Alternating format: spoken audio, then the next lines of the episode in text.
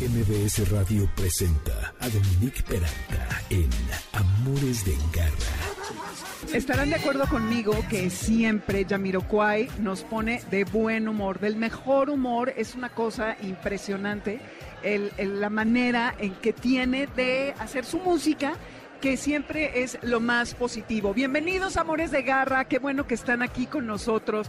Gracias por sintonizarnos. Es muy emocionante, hay que decirlo, estar fuera de la cabina aquí en el World Trade Center en el evento del adulto mayor, en donde está lleno de personas. Y aquí tenemos a Yolanda y María. Ajá. Eh, que, que están acompañándonos y vamos a estar transmitiendo en vivo desde aquí todo el tiempo hasta las 3 de la tarde. Y ya saben que aquí estamos en Amores de Garra, que es este programa que tiene que ver con las mascotas y en donde vamos a hablar, porque estamos en este lugar el día de hoy, acerca de lo que son los animales para las personas adultos mayores y eh, pa- para que ustedes sepan lo importante del vínculo y cómo es que eh, nos traen beneficios. Es que aquí nos están diciendo que no nos escuchan, no sé, eh, pero bueno, em, no nos escuchan aquí in situ, en, en en la salita, bueno, en el lugar en el que estamos. Ahorita ya están conectando la bocina y tenemos un programa buenísimo porque va a estar Yael Insunza que va a hablar acerca de lo que son las emociones de los animales y cómo se conectan las de ellos con nosotros y cómo, cómo nos vibran y cómo detectan por lo que estamos pasando.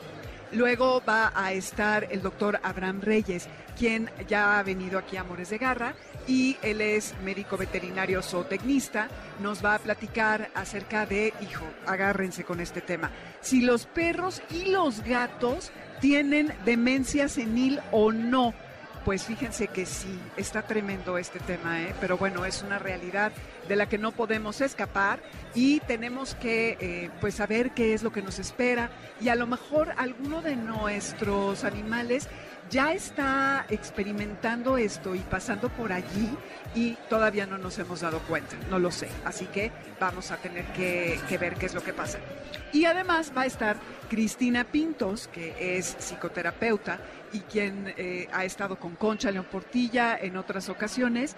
Ella va a hablar acerca de esta parte de cómo lo que contribuyen los animales a los adultos mayores, la importancia y el eh, también el no tener que depender absolutamente de, nuestras mascotas, no obstante que, como hablábamos hace un rato con Concha, ellos nos, pues de alguna forma nos sean un motor y una razón para levantarnos todos los días. Así que, bueno, pues esto es Amores de Garra. Yo soy Dominique Peralta. Están ustedes sintonizados en el 102.5, que hoy, como ya lo escucharon a lo largo de toda la transmisión de Concha, estamos en el World Trade Center. Así que en vivo desde allí, aquí nos encontramos. Garra Tips. Y como les decía, me da muchísimo gusto el darle la bienvenida a Yael Insunza, que eh, Yael es eh, eh, tanatóloga y fíjense que ahorita con el internet de aquí estoy tratando de abrir su semblanza para poderles decir eh, t- todo lo- la trayectoria, pero en cuanto lo pueda hacer, se los digo. Y mientras, mejor te voy a dar la bienvenida, Yael, ¿cómo estás? Gracias por estar aquí en Amores de Garra. Hola Dominica, en nombre de Terapeutas Caninos México y el mío propio, muchas gracias a ti y a Amores, Amores de Garra por la invitación, así como a tus radioescuchas e internautas.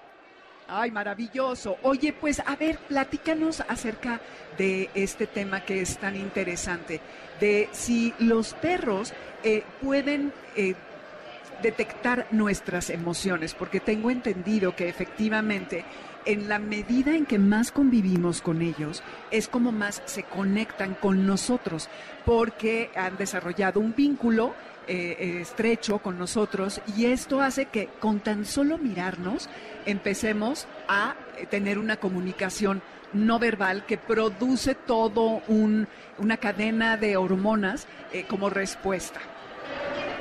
Así es, mira, eh, te comento, como animal grupal, el perro nace con un instinto de lealtad a los miembros de su grupo. más cuando un perro proyecta el papel de madre sobre el humano, que regularmente lo alimenta, lo pasea, juega con él, le muestra límites, le brinda cariño, en fin, le enseña cómo comportarse dentro del grupo. Ok, y de alguna manera ellos al estar teniendo esta convivencia con nosotros se van conectando y empiezan a conocer el tipo de reacciones que tenemos y es cuando ellos se, se vinculan de una manera más fuerte y detectan si estamos tristes, si estamos enojados, si estamos alterados, estresados, etcétera, y reaccionan ad hoc, ¿correcto? Es correcto. Mira, el olfato de los perros es el primer sentido que se desarrolla al nacer. Cabe mencionar que durante varios días tienen sus oídos cerrados, así como sus ojos, y se guían solo por el olfato.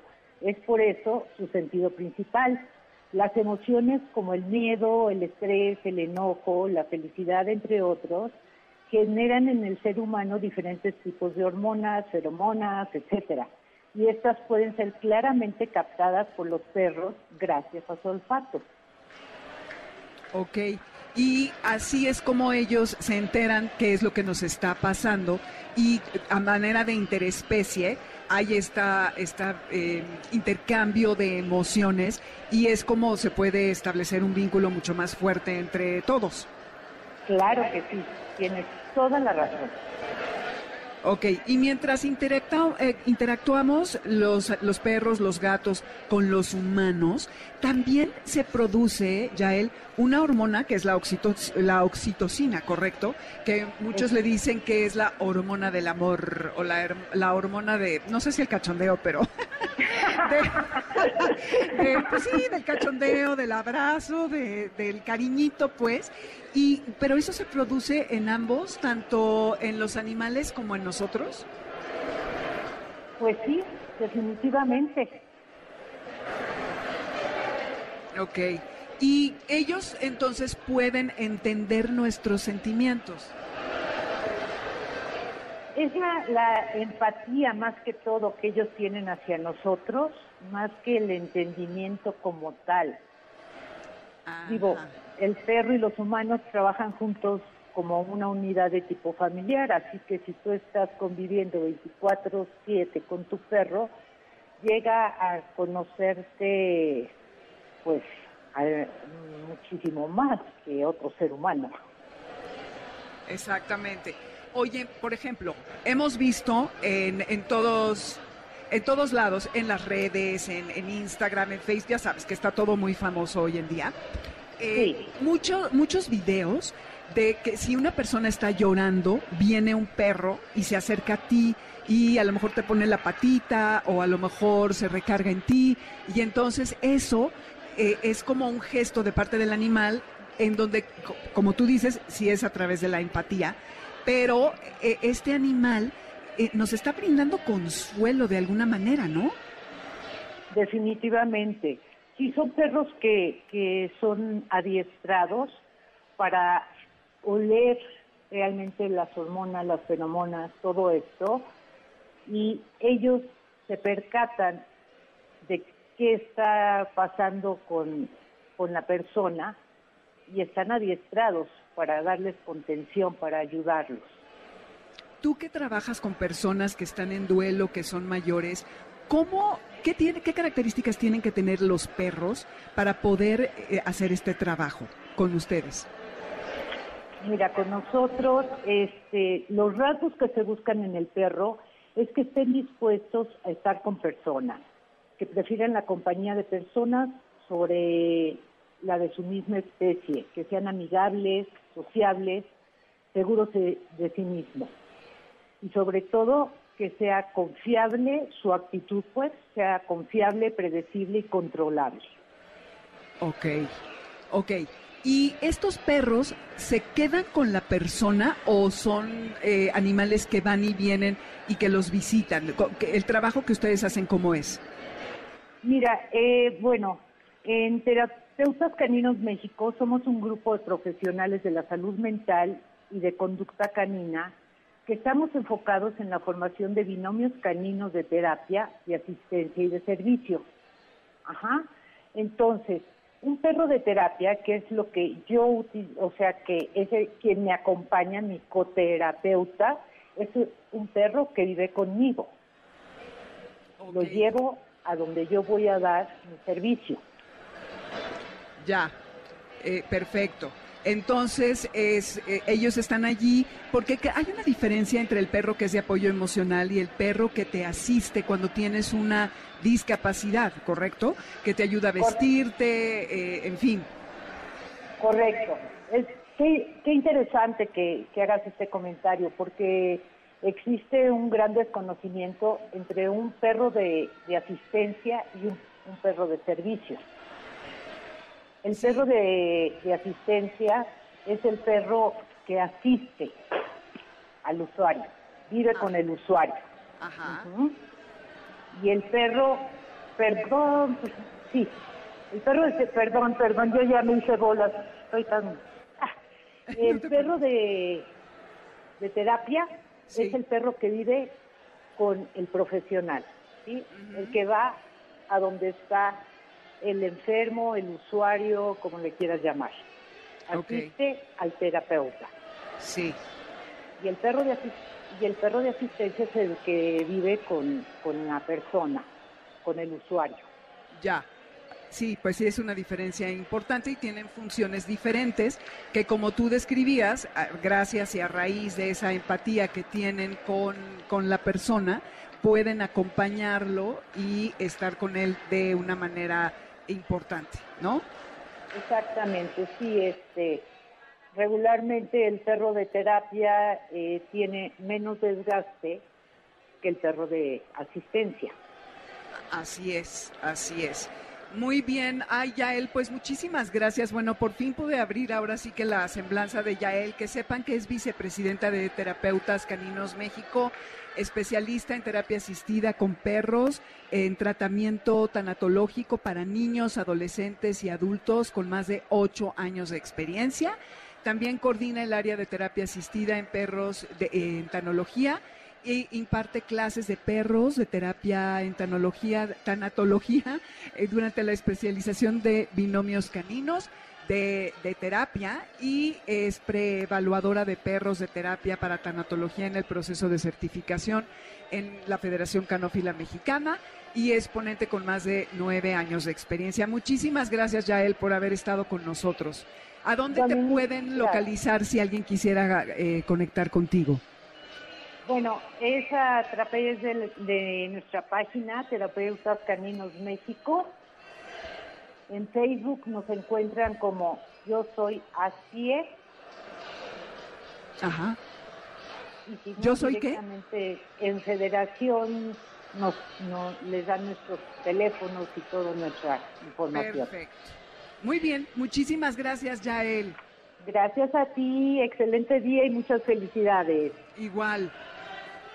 Cuidados de garra. Y bueno, ahora vamos con un tema algo difícil porque queremos muchísimo a nuestros animales y nos gustaría, cuando menos a mí, a todos, yo sé que todos ustedes que están por allá, también les gustaría que nuestros animales no sufrieran. Y el tema de envejecer es algo que cuesta muchísimo trabajo a todos los niveles. Entonces, lo que queremos saber es si nuestros perros y gatos a la hora de envejecer también pueden ser seniles. Y para hablar al respecto de ello, está aquí el doctor Abraham Reyes, quien es obviamente veterinario zootecnista de la Federación de la Facultad de Medicina Veterinaria y eh, Zootecnia de la UNAM. Actualmente se encuentra cursando la maestría de ciencias y tiene un enfoque en imagenología para pequeñas especies. Asimismo, es miembro de la plantilla académica del Hospital Veterinario de Especialidades UNAM y se encuentra desarrollando proyectos en el sector veterinario con perspectiva para el bienestar animal. Abraham, muchísimas gracias por estar con nosotros nuevamente. Cuéntanos acerca de este tema que es tan difícil para todos nosotros, como personas y como animales, ¿verdad? Claro que sí. Hola, Dominique, ¿qué tal? Buenas tardes a ti, a tu amable auditorio. Pues sí, la verdad es que el envejecimiento pues es una etapa más en la vida. Es, es difícil porque como lo comentas, ¿no? Muchas veces tenemos a nuestros perritos o gatijos que los tenemos de que, desde que son cachorros y vemos eh, en ellos cómo va pasando también pues pues su vida, ¿no?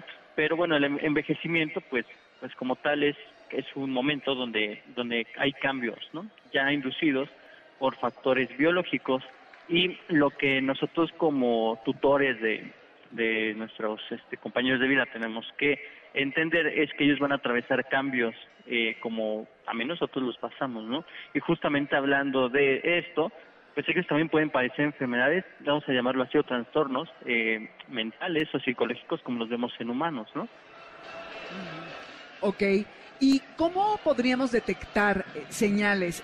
no sé si sea distinto en los perros que en los gatos, pero ¿a qué señales nos dirías que estuviéramos alertas para saber que nuestro animal está iniciando en esta etapa? Y otra pregunta, si es que a todos les va a suceder.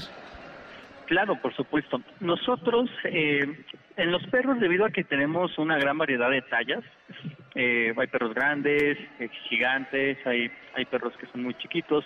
biológicamente, cada uno de ellos tiene un reloj diferente, ¿no? No podríamos como englobar en todos ellos, dar una edad específica, pero más o menos nosotros hemos visto que después de los ocho años empiezan ya a empezar a presentar enfermedades relacionadas con el envejecimiento, ¿no?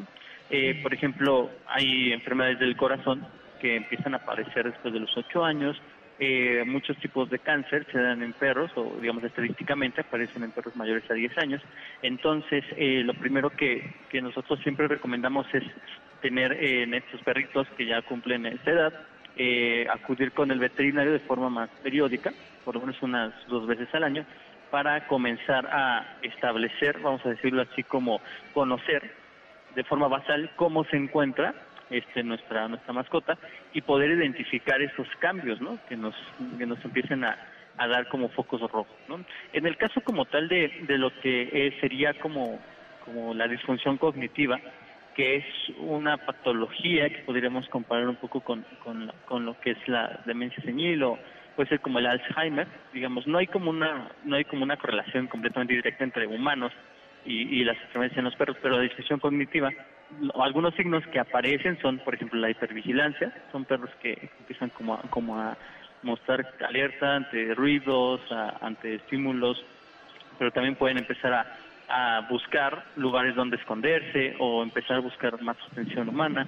También empiezan a, presentar inapetencia. Muchos de esos pacientes dejan de comer o tienen, o nosotros lo vemos así, pero en realidad empiezan a tener cambios en su ciclo circadiano.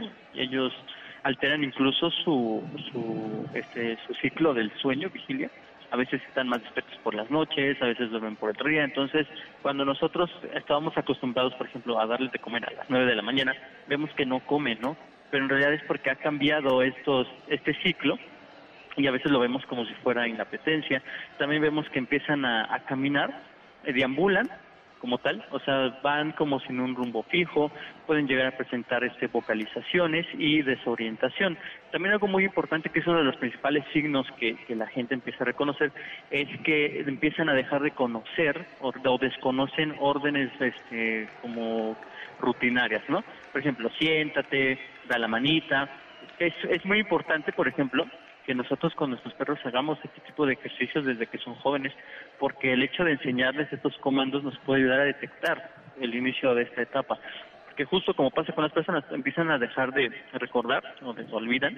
Entonces, si vemos que ya no reconoce bien el comando, ¿no? De, siéntate, dame la manita, podríamos ya empezar a detectar este tipo de, o una, una etapa previa a estas enfermedades y también tienen un cambio en lo que es su, su sitio de, este, de, eliminación, ¿no?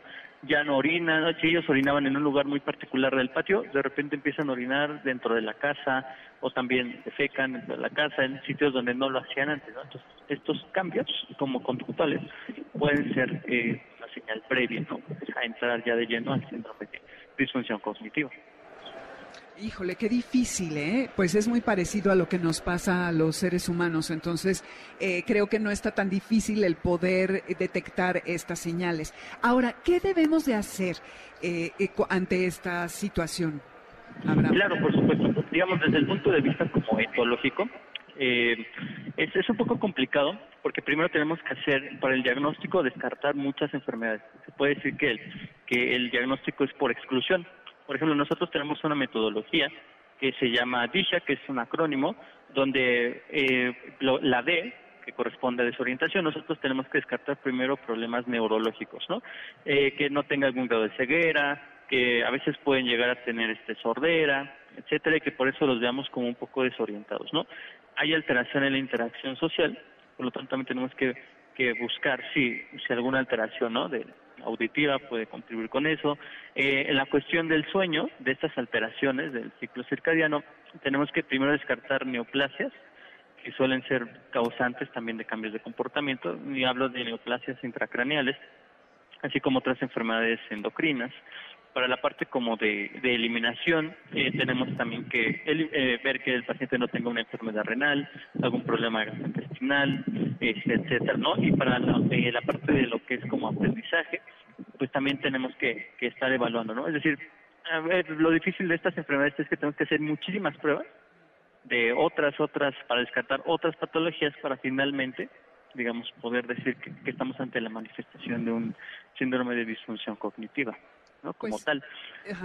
Esto en sí creo que es un problema porque habrá muchas personas que no tengan el dinero o las ganas de someter al animal a todos estos estudios.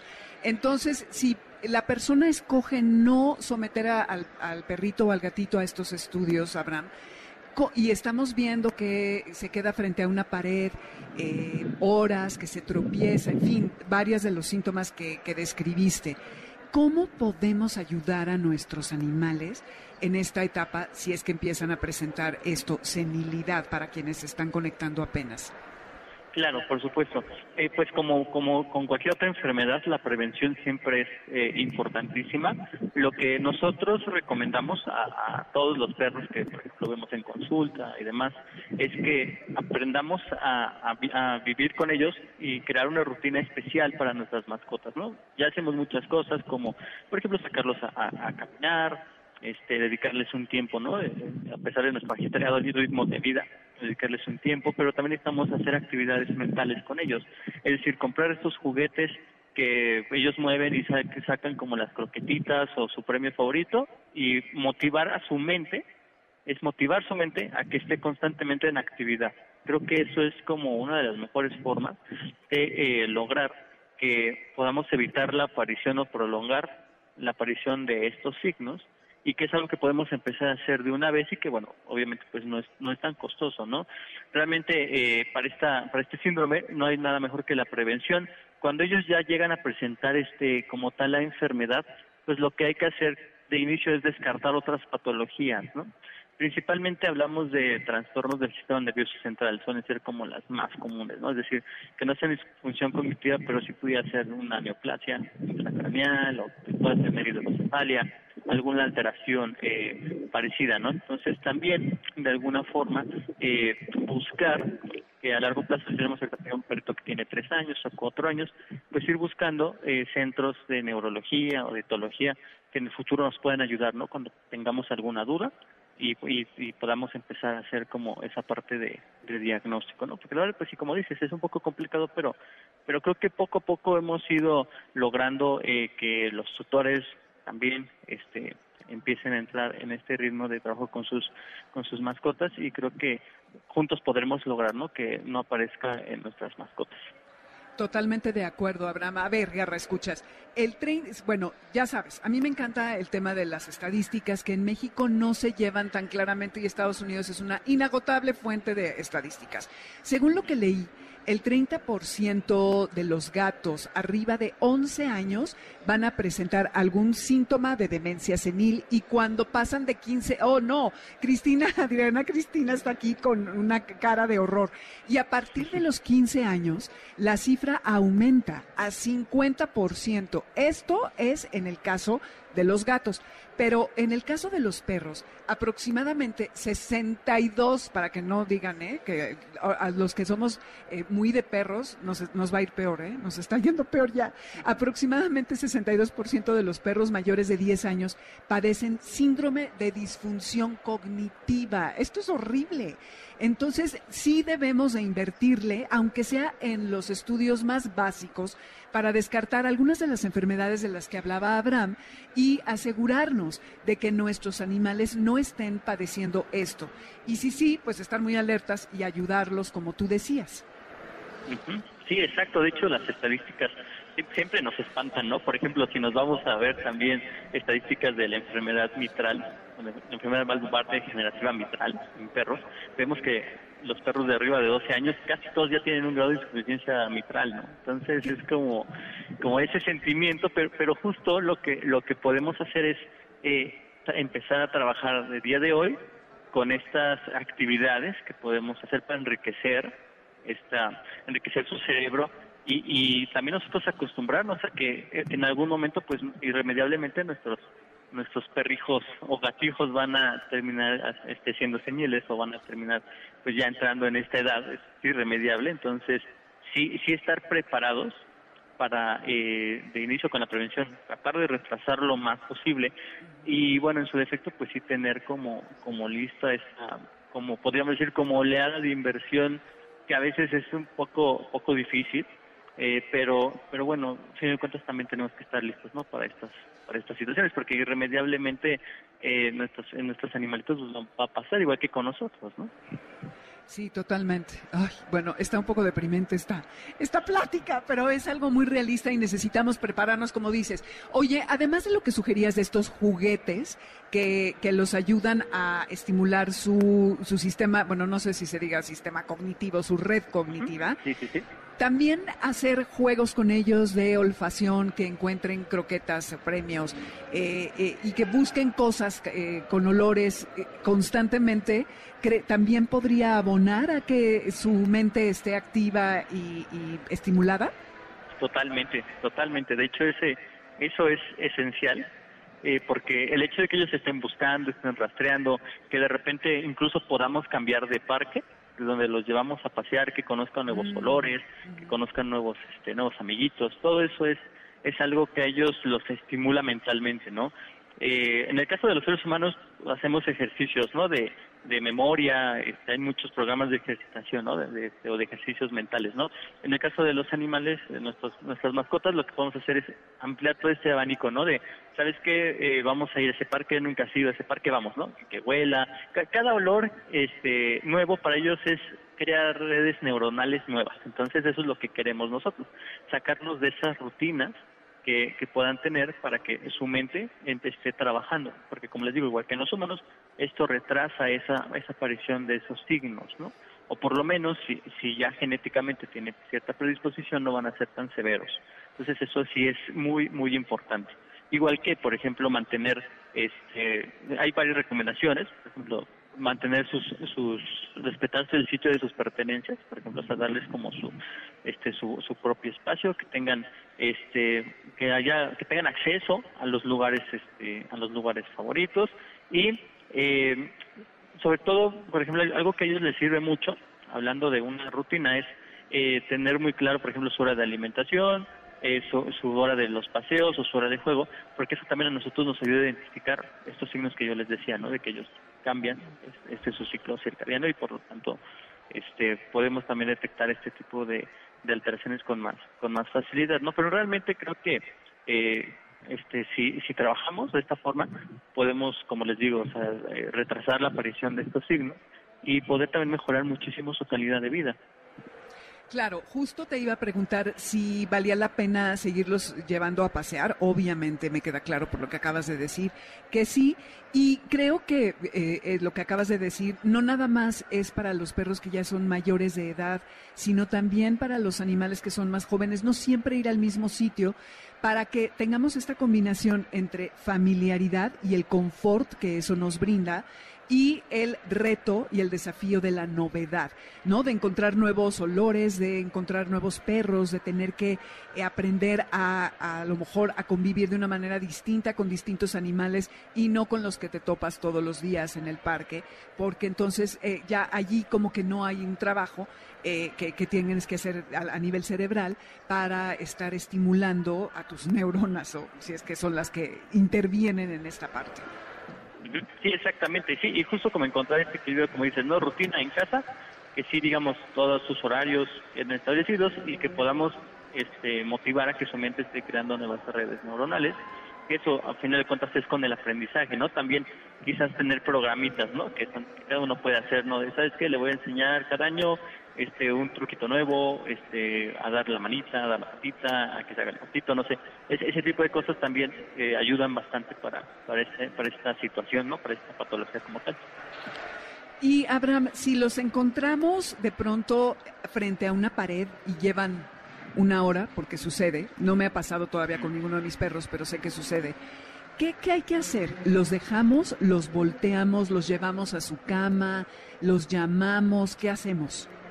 Claro, por supuesto. Pues, por ejemplo, si ya tenemos un signo que podríamos como llamar un poquito más serio, más severo, ¿no? Que es como que un perro ya pierde toda la, la noción de su, de su ubicación en, el ambiente, incluso que deja de comer por estar uno mirando esa pared lo que tenemos que hacer ahí sí en ese caso ya pudir buscar ayuda profesional porque tenemos que empezar de forma inmediata eh, a descartar las patologías que puedan estar causándolo, ¿no? Por ejemplo, nosotros trabajamos eh, muchos con, mucho con esos pacientes y, por ejemplo, hacemos resonancias magnéticas para descartar que tengan neoplasias este, cerebrales y este, empezamos a hacer pruebas de diagnóstico, ¿no? Digamos, en ese caso, con esos signos, como podríamos decir ya más, más serios, sí tenemos que ya ir directamente a acudir, con ayuda profesional, ¿no? Porque tenemos que ver qué tipo de tratamiento vamos a dar, ¿no? Digo, si fuese disfunción cognitiva, pues ya tendríamos que empezar con, pues, con modificación conductual, incluso con, con fármacos, ¿no? Para tratar de ir disminuyendo esos, esos signos. Pero ahí eso, el reto, como les digo, ya en esos casos es llegar al diagnóstico como tal, ¿no? Entonces, como lo dices, es, es puede ser un poco complicado puede ser que tengamos que hacer una inversión, pero bueno, creo que en el caso de, de nuestras mascotas, pues puede, puede valer la pena, ¿no? Digo, afortunadamente tampoco son muchos casos, no es una casuística tan grande como de, de manifestación en particular de la discusión cognitiva, pero sí estar atento a estos signos y si vemos esa seriedad o severidad, pues sí ya acudir directamente con, con los especialistas, ¿no? De acuerdo, muy bien. Oye, ha sido muy ilustrativo, muy práctico todo lo que nos has dicho, nos has dicho Abraham. Gracias. Dinos, por favor, tus redes o en dónde te puede contactar la gente si quisiera tener información al respecto para que podamos atender y que eh, esta, este tipo de padecimiento y que, bueno, sobre todo que sepamos todos que parte de la tenencia responsable es estar conscientes de que esto puede llegar a ocurrir y que sí podemos ayudar a nuestros animales y que no todo es miel sobre hojuelas, como dice mi hermana, ¿verdad? Pero bueno, pues así la vida. Entonces, ¿dónde te podemos localizar?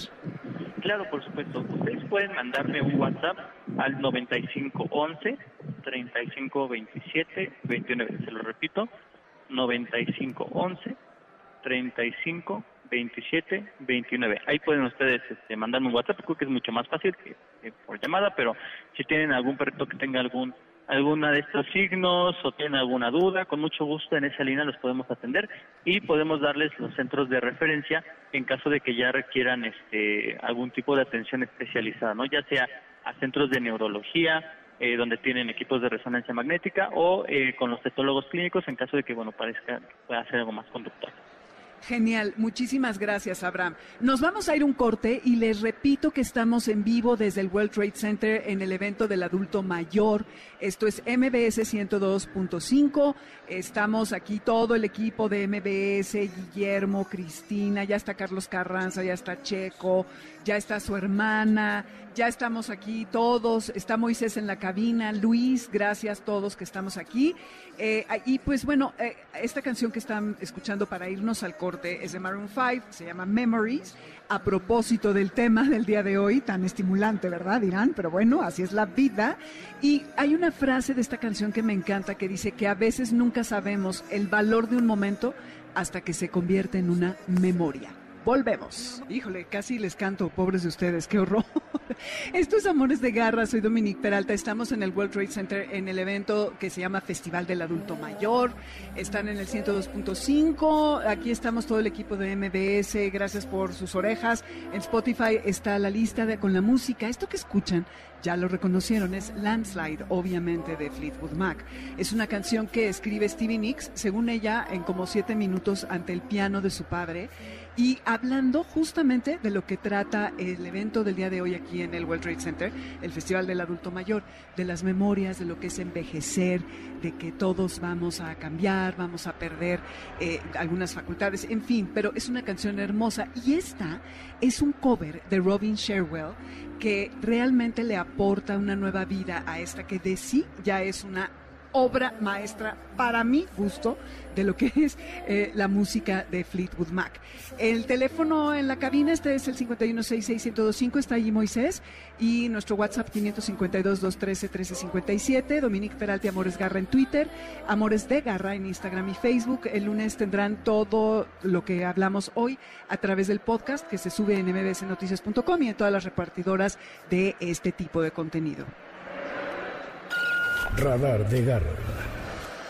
Y bueno, ya que estamos aquí hablando acerca de lo que son los vínculos, de la importancia de relacionarnos con los animales, de cuidarlos, eh, está aquí eh, con nosotros Cristina Pintos, que es psicoterapeuta, tiene una licenciatura en psicología de la Universidad La Salle Cuernavaca, un diplomado en tanatología por parte del Instituto Mexicano de Tanatología, es especialista en psicogerontología por parte de la Asociación Psicoanalítica Mexicana, cursa un doctorado actualmente en psicoanálisis en la Universidad Intercontinental y es directora operativa del Instituto Senior, además de psicoterapeuta privada, y diseñó y desarrolló el Departamento de Psicología para el Servicio de Geriatría del Hospital Español. Cristina, bienvenida, qué gusto tenerte. Nos heredó eh, em, Concha tu contacto, así que estoy muy agradecida con Concha porque te oí con ella y me encantó todo lo que dijiste. Y ahora quedamos que hablaríamos acerca del el vínculo que establecen los animales con las personas mayores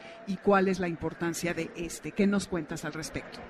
Así es, muchas gracias Dominique, me encanta poder estar aquí y como dices, gracias a, Concha por esta bonita herencia y qué mejor que en el marco, ¿no? De lo que es el portal, el bueno, el festival del adulto mayor, hablar de este tema de, los vínculos, ¿no? Que, que justamente hay que partir de eso, del vínculo. Al final todos necesitamos a otros para ser, para reconocernos, no podemos ser esa isla. Así que a partir de ahí también las mascotas cobran ahora un sentido muy importante eh, en cuestiones de compañía. Hay muchos temas en relación a, a los procesos de envejecimiento y vejez con la soledad. A mí me gusta verla si es una soledad con sentido o una soledad sin sentido.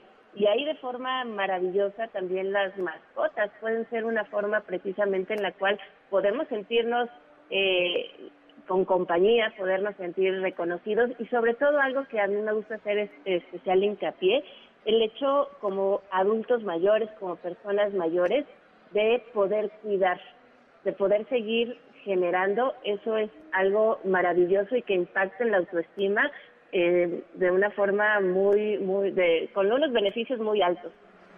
Me parece que lo que dijiste es hiper acertado porque justamente parte del proceso del envejecimiento es la soledad y sobre todo el ir perdiendo a las personas que queremos, a los amigos y familiares.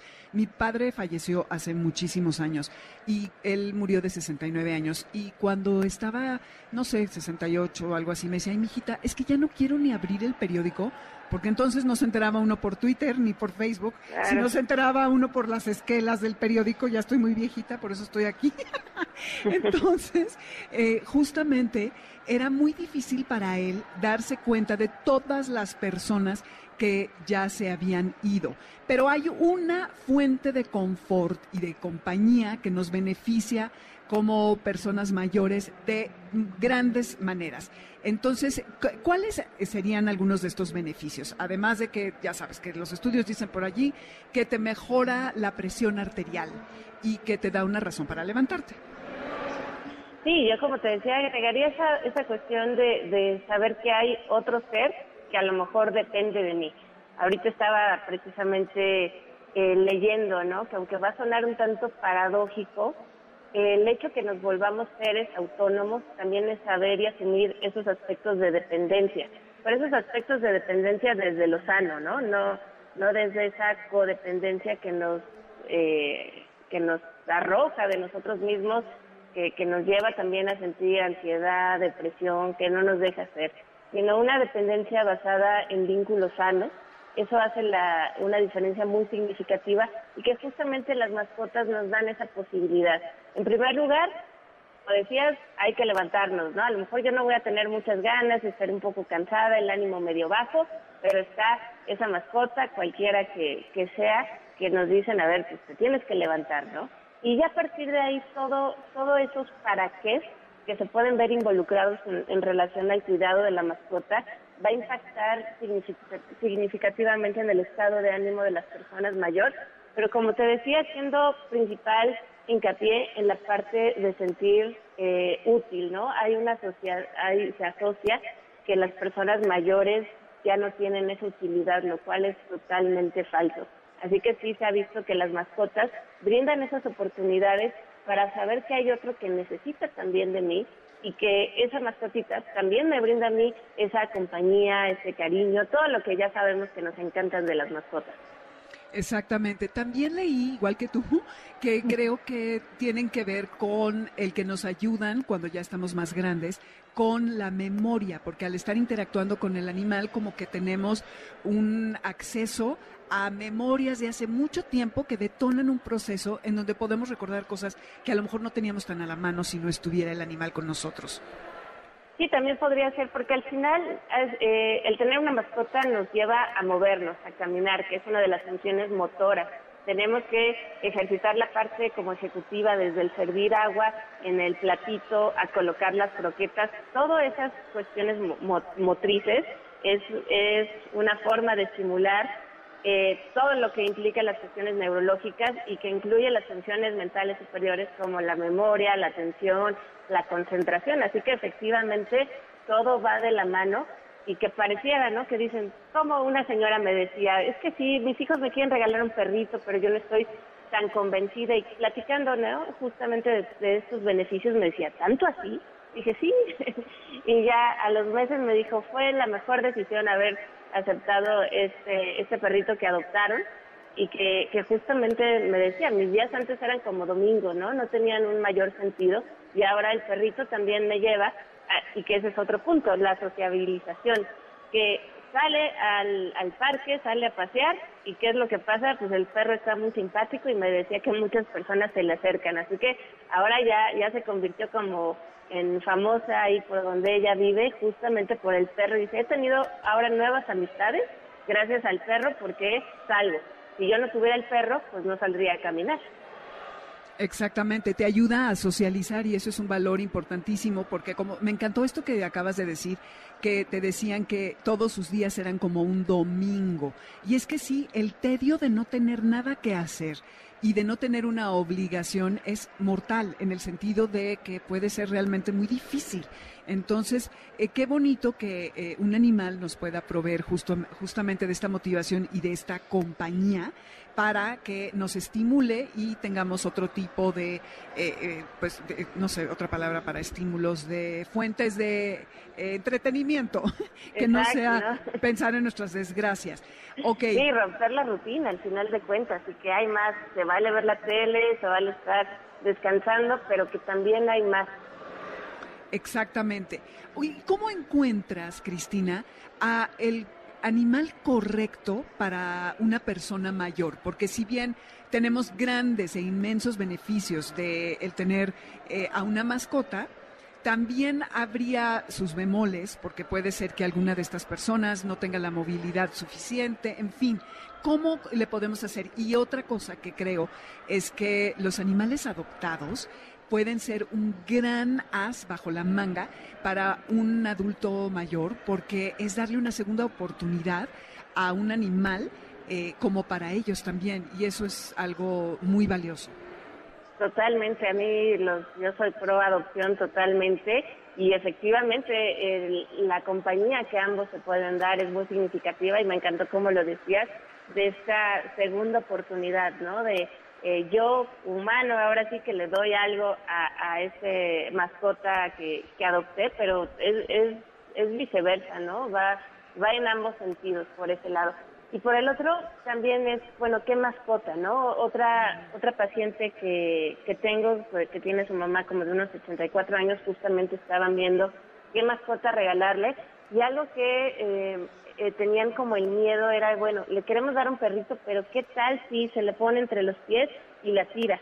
Y creo que son preguntas muy válidas también para, para reflexionar y también ver qué medidas de seguridad como con las personas mayores pudiéramos llevar a cabo para evitar también estos accidentes en la medida de lo posible. Así que aquí yo pondría en qué animal, qué mascota es la ideal o la mejor para las personas mayores.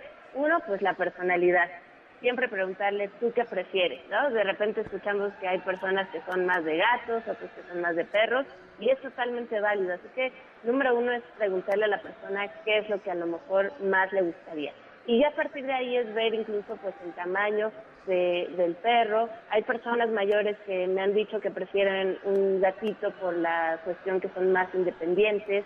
Eh, en fin, son detalles muy importantes, pero que siempre ver en pro de la seguridad tanto del animal, de la mascota, como de la, de la persona mayor, porque sabemos que una mascota es una responsabilidad y que tampoco queremos llevar a eso de, híjoles, no le funcionó a mi mamá, a mi abuela, a mi tía y después ya nadie quiere hacerse cargo, ¿no? Así que si, si pensamos a quienes nos están escuchando regalarle una mascota a la persona mayor, pues primero preguntarle, porque pues es algo que no, no podemos simplemente regresar y ya.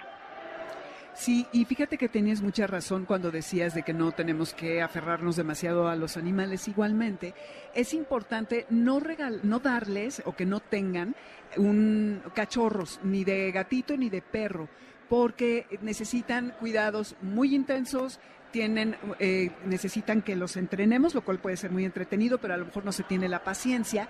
Y muchas veces los, las, los animalitos que son jóvenes van a sobrevivir al dueño. Entonces, imagínate, ahora en redes hemos visto muchísimos, no, aquí ya están todos a punto de cortarse la vena, ¿eh? eh, eh imagínate, bueno, en redes han visto cuando el, el humano se muere y el, el perro, yo he visto varios pastores alemán que ponen así, que se echan junto al ataúd y están muy tristes porque se va el amo. Entonces es importante considerar la edad del animalito para que eh, no, no, no, demande demasiada atención ¿no? de, del dueño. Entonces, eh, hay muchos, muchas cosas que considerar, como tú decías, las necesidades, en fin. Oye, eh, Cristina, pues se nos termina el tiempo y quisiera que nos des tus redes y las maneras en que nos podemos comunicar contigo si alguien quisiera consultarte al respecto de este y algunos otros temas. Claro, con muchísimo gusto. En Facebook me pueden encontrar como Psicología para la Persona Mayor o María Cristina Pinto. Igual Instagram, Psicología Persona Mayor y María Cristina Pintos G. Y en mi teléfono 55 27 43 34 33. Y para, como dices, estos y otros otros temas como el que ahorita mencionabas de, del duelo, ¿no? Que también se vale a vivir el duelo por nuestras mascotas. Así es, es muy difícil, ya hemos hablado en otras ocasiones, pero vas a regresar a Amores de Garra para que nos sigas platicando al respecto. Cristina, muchas gracias. Este es el final de Amores de Garra por el 102.5 FM. Yo soy Dominique Peralta. Qué bueno que estuvieron por aquí, ojalá que les haya sido de utilidad todo lo que hablamos y que sobre todo eh, tengamos esta conciencia de que tenemos que estar preparados para lo que nos espera con nuestras mascotas. Gracias a Guillermo, gracias a Héctor Zavala, gracias a Alex Franco, a Adriana Cristina Pineda, a Moisés Salcedo, a Luis, a Karen Pérez, a todo el equipo que hace que esta transmisión sea posible. Eh, nosotros nos despedimos. Yo soy Dominique Peralta. En Spotify está la lista con la música. Y en nombre de la, gana, la, de la ganada, ¿eh? del ganado, de la manada de Amores de Garra. Ay, Dios mío, ven ya los, las primeras señales de la demencia. Qué horror. Nos despedimos Alberto Aldama, Felipe Rico, Karen Pérez, Moisés Salcedo otra vez Adriana Pineda y Luis Morán en los controles. Nos escuchamos el martes con Jessie Nexa, eh, con Pontón el jueves, el próximo sábado de 2 a 3. Y quédense que viene Líneas Sonoras. Está aquí Carlos Carranza, está Gina, está Checo Sound y todo el equipo. Y eh, además, esto que están escuchando para despedirnos, me parece que viene muy ad hoc, es River, Río, de Leon Bridges, a propósito de lo que es la vida que debe de mantenerse con un caudal muy enorme de memorias y de vida y de salud. Ahí se ven. Adiós. MBS Radio presentó Amores de Garra con Dominique Peralta.